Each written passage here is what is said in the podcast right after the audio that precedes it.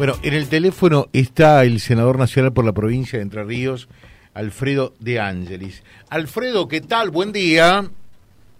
Hola José, buen día, buen día a la mesa, buen día a toda la audiencia, ¿cómo están ustedes? Bien, ayer leía y digo, vamos a, entrevistar a Alfredo de Ángelis eh, porque se cumplieron 15 años de lo que fue la mesa de enlace, eh, de lo que fue, eh, podemos decir, el levantamiento del campo hacia algunas medidas eh, del, gobierno nacional de Cristina, prácticamente en el comienzo mismo eh, de la gestión de la entonces presidente de la Nación.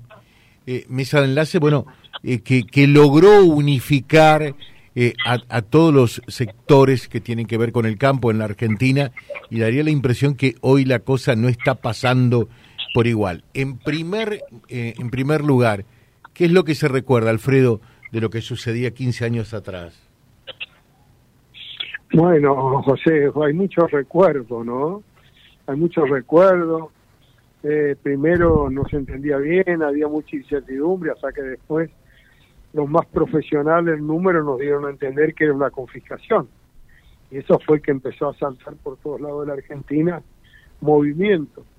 Sí, eso fue lo que unió a la mesa de enlace, porque se conformó la mesa de enlace, porque había este había entidades cargadas ideológicamente, que, creían en distintas políticas, bueno, este, los productores en la ruta no, nos hicieron unir a todos, porque ahí lo que se buscaba era defenderse de un gobierno que quería confiscarle la producción en ese momento a los productores y bueno, y seguimos empantanados en lo mismo, seguimos empantanados en lo mismo, la carga tributaria fiscales altísimas de los productores en estos momentos de sequía más se siente todavía. Así que fueron 15 años de una gran lesión cívica, sí, es cierto, es cierto, eso se aprendió, aprendieron los productores que hay que estar organizados para hacer los reclamos, que hay que participar, cuando no se participa no hay reclamo válido, lo estamos viendo ahora, hay movilización en algunos lugares, pero van muy pocos productores, no está la participación de los productores, y eso solo se hace, los grandes cambios se hacen desde la participación. Claro, los grandes cambios se hacen con participación, ¿no? Totalmente. Aquella vuelta, en mucha, muchos argentinos entendieron lo que era el campo, porque por ahí nos entendían que el campo era gente rica y, este, y oligarca como nos trataban, y después se dieron cuenta que había pequeños y medianos productores también que estaban subsistiendo eh, bueno, esa fue la gran participación. Ahora el productor dejó de participar, le echa la culpa a los dirigentes, y bueno, a lo mejor sí son los dirigentes, pero los dirigentes los pone con voto, así que participando en las entidades se pueden hacer los grandes cambios. Ahora, daría la impresión, porque en, aquel momento eh, yo creo que coincidíamos, y, por lo menos de este micrófono decíamos, la gran torpeza del gobierno es que eh, logró unir eh, a instituciones que por allí no piensan igual porque defienden intereses distintos, como la sociedad rural eh, o CRA eh, con Confederación Agraria, que, que, nuclea a, los pequeños productores, ¿no? este gobierno, más allá de ser un gobierno en retirada, un gobierno muy pobre, que ha hecho muy poco por el país, una lástima, una pena realmente, es como que los eh, ha, dividido por un lado y amañatado por el otro, ¿no? Le falta eh, esa fuerza que tuvo la mesa de enlace por entonces. Sí, yo creo que la mesa de enlace la, la, la, fortalecen los productores en la ruta. Eso la fortalece. Mm. Y hubo una gran persona, en ese caso Luciano Miguel, que puso la, la, gota de, la, la cuota de cordura para que eh, la mesa de enlace se uniera y no se va a separar más, porque hoy, vemos productores de Federación Agraria que son son mucho más grandes algunos productores de Federación Agraria que algunos productores de Sociedad Rural Argentina. Ha cambiado mucho la Argentina. Los campos se han subdividido, hay productores muy grandes que están afiliados a la Federación Agraria, como hay muy chicos también. Así que ideológicamente se ha pensado en, en que se han, hecho los cambios, hay modelos que han fracasado, que han fracasado y bueno, tenemos que estar conectados al mundo. En otra época se pensaba que había que cerrarse al mundo Hoy la mayoría de los productores necesitamos exportar, exportar, abrirnos al mundo. Y esas cosas, a lo mejor antes eran era un modelo que quedó viejo ya, entonces este, yo me acuerdo cuando se sembraba lino y lo teníamos a la Unión Soviética, que era nuestro comprador, hasta que un día se disolvió la Unión Soviética y, y como y nos quedamos con todo el lino esclavo en la Argentina. Este, yo me acuerdo de eso, patente. Y bueno, y ahora se empezó de vuelta, por dar un ejemplo, ¿no? Con la vaca vieja china, este, este gobierno la cerró. ¿Me entendés? Y nosotros estamos abriendo al mundo para toda esa vaca que no se come en la Argentina se puede exportar. Ahora, Alfredo, eh, eh, ¿cambió algo? Tenemos que estar conectados en el mundo. Claro, sí, obviamente, ¿no? E, eso creo que está fuera de toda discusión. Ahora, eh, en estos 15 años, ¿cambió algo o todo sigue en más o en menos igual para el productor agropecuario? Ah, estamos peor, estamos igual o peor en algunos momentos también el clima tiene hecho con él. Ahora estamos peor el clima que tenemos, un desastre, ¿no? Un desastre. Se ha cambiado en algunas cosas, otras cosas estamos mejor, las cosas estamos peor.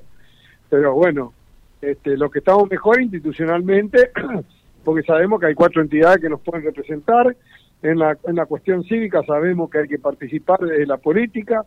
los políticos al campo ahora ya lo tienen en cuenta, por lo menos cuando salen a hacer campaña, digo, ¿no? Mm. Yo le decía el otro día a Horacio Rodríguez Larret, en otra oportunidad dije a María Eugenia Vial, me comuniqué con Patricia Bulli, ustedes van a tener que tener un plan para el, sector agropecuario. Antes del 2008 no lo tenía ningún gobierno, le daban el no le daban la importancia al campo, hoy todos los políticos le deben dar la importancia porque hoy el campo es el que viene, que le ha estado este, salvando, las papas. gobierno. ¿Mm? ¿Perdón? Digo, salvando las papas. Totalmente. Por eso cualquier candidato a presidente sabe que el campo es un motor del generar de empleo, más cuando se le da valor agregado a la agroindustria. Así que esto cualquier candidato, eso ha cambiado. A partir del 2008 no nos tenían en cuenta, a partir del 2008 en adelante nos empezaron a tener en cuenta. ¿eh? Y por eso tenemos algunos legisladores que pertenecen al campo, como me incluyo yo, somos pocos, necesitamos más gente del campo en la política, necesitamos más gente del campo en el gremialismo, es cierto, pero mientras que no participemos, vamos a estar siempre amesetados ahí. Eh, y, el hecho de, tener, por ejemplo, legisladores que representan claramente eh, al sector agropecuario, como ocurre en otros países, por ejemplo en Estados Unidos, eh, eso le da fuerza, le da voz, consiguen ciertas y determinadas cosas. Ejemplo, la, experiencia personal de Alfredo de Ángelis en, en el Senado. Bueno, una sola golondrina no hace verano. Mm. Entonces, a una época Brasil tenía un tercio de los legisladores de los diputados de Brasil pertenecían al bloque del campo. Acá lo máximo que llegamos a tener fueron nueve de 257. En el Senado, directamente relacionado con el campo, directamente hay muchos, pero directamente, y creo que somos, lo podemos hablar con el dedo de una mano, contarlo, y somos 72. Entonces necesitamos más dirigentes del campo en la política más gente de campo. ¿Viste? Porque hoy el hombre de campo critica a los políticos, pero vos decís meterte política, no, no quieren meterse, ¿viste? Entonces, es así, necesitamos más gente decidida a participar en la política. Bueno, ¿y, y, cómo se ve el futuro? Eh, ustedes que están allí eh, en, el Senado, eh, que, que, preside Cristina y demás, ahora con, con el bloque oficialista que se dividió y todo esto, ¿qué ven ustedes? ¿Qué están viendo? A ver, que lo único que le interesa a la agenda a la señora es el tema de la impunidad y cómo cobrar más impuestos, nada más. Nada más, mire, yo presento un proyecto de colonizar las tierras públicas y fiscales, que las se las vendan a los hijos de los productores, y que las paguen a tierra y que vivan en el campo, ahí está durmiendo. He presentado proyectos para que el IVA térmico lo usen los productores para eh, para este, pagar impuestos. Ahí está durmiendo. Así he presentado varios proyectos. ¿Eh? una reforma para laboral para las economías regionales. Ahí lo están está durmiendo. No, no les interesa eso a ellos. Ellos lo único que les interesa, como somos pocos todavía, no tenemos mayoría en el Senado, la agenda la ponen ellos, aparte ellos son, ellos son, este, ella es la presidenta del cuerpo, es la que gira los proyectos a distintas comisiones. Entonces vos te quedás con el, con el, el gusto amargo de haber presentado proyectos, como tantos otros legisladores han presentado proyectos, pero están durmiendo porque no les dan tratamiento y ellos tienen la mayoría. Por eso es importante Viste que antes no se le daba importancia eh, a las legislas, a, la legisla, a las elecciones intermedias de los legisladores. Había muchos gringos que se iban a pescar, se iban a trabajar, ni iban a votar. Hasta que, bueno, yo tenía mayoría siempre en las cámaras. Recién ahora estamos, estamos de ahí este, haciendo una, un equilibrio en las cámaras, pero todavía siguen teniendo mayoría ellos, ¿eh?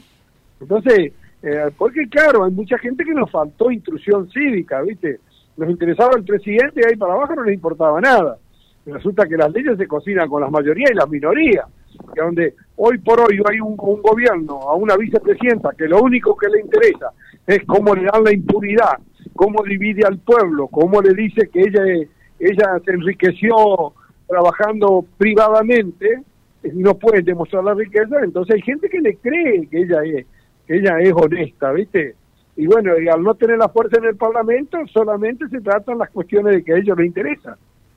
Bueno, y, en el campo, si bien no es eh, directamente eh, un, representante pura sangre, podemos decir, como De Angelis, eh, ustedes tienen un coterraño nuestro ahí que es Dionisio Escarpín, ¿no? No, no te entendí la pregunta, José. Digo, si bien no es un pura sangre del campo, eh, ustedes ahí en el Senado tienen también un coterraño nuestro que es Dionisio Escarpín. Sí, por supuesto, con Dionisio, con el senador Escarpín trabajamos juntos, estamos juntos, todo lo que sea para el campo. Pero bueno, a ver, nosotros somos 33, ellos siempre tienen 39. Vos imagínate, vamos a una elección o vamos, ellos tienen mayoría en las comisiones. Entonces el proyecto mío de senador de Dionisio Escarpino, de tantas otras buenas voluntades para el campo, y van a, van a vía muerta mientras que ellos estén, porque no les dan tratamiento y ellos son los que habilitan el tratamiento. Entonces vos podés presentar el mejor proyecto, pero como estás en minoría, por eso es muy importante, vuelvo a decir, las elecciones de legisladores. Está claro. Alfredo de Angeli, muchas gracias, muy amable. ¿eh? No, gracias a usted y ojalá una bendecida lluvia esta semana llegue. Está anunciado, esperemos que se cumpla, ¿no? Una gran sequía, se ha perdido muchísima cosecha, se está hablando de 20 mil millones de dólares menos que le va a ingresar al Estado Nacional, por, pero después, ¿sabe cuál es el problema? los productores endeudados, desfinanciados, que perdieron cosecha, que no hay financiamiento, el sistema cooperativo no sé si va a poder resistir todo ese endeudamiento de los productores y volver a financiar de nuevo, y ahí tiene que estar el Estado el, el, los productores vía retenciones en estos 20 años aportaron más de 170 mil millones de dólares y tenemos el 50% de pobres. Fíjate vos para qué sirven las retenciones, para empobrecer a la gente, ¿viste? Es así, ¿eh? Y hoy no tiene el Estado para ayudar a los productores de la sequía para que puedan volver a sembrar en beneficio del Estado, ¿no? Alfredo, muchas gracias, que tenga un buen día. Gracias a ustedes, por, gracias, gracias. Alfredo de Ángelis, senador nacional por Entre Ríos charlando con nosotros a 15 años. Lo que podemos decir fue la primera pueblada del campo en contra eh, de aquella medida eh, del, del gobierno recién asumido de Cristina Fernández de Kirchner, bueno, y la circular 125 www.vialibre.ar, nuestra página en la web, en Face, Instagram y YouTube. Vía Libre Reconquista. Vía Libre. Más y mejor comunicados.